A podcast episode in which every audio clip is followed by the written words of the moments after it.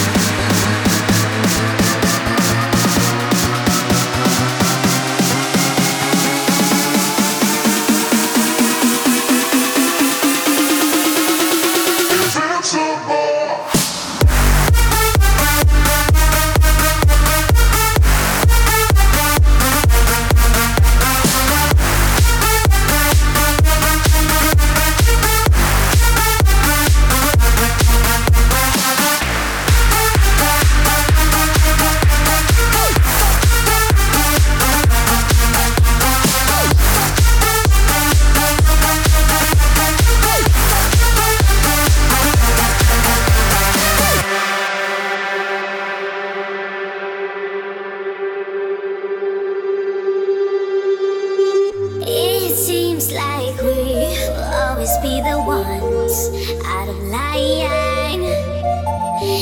Imagining a place where we belong with mouths and ahead.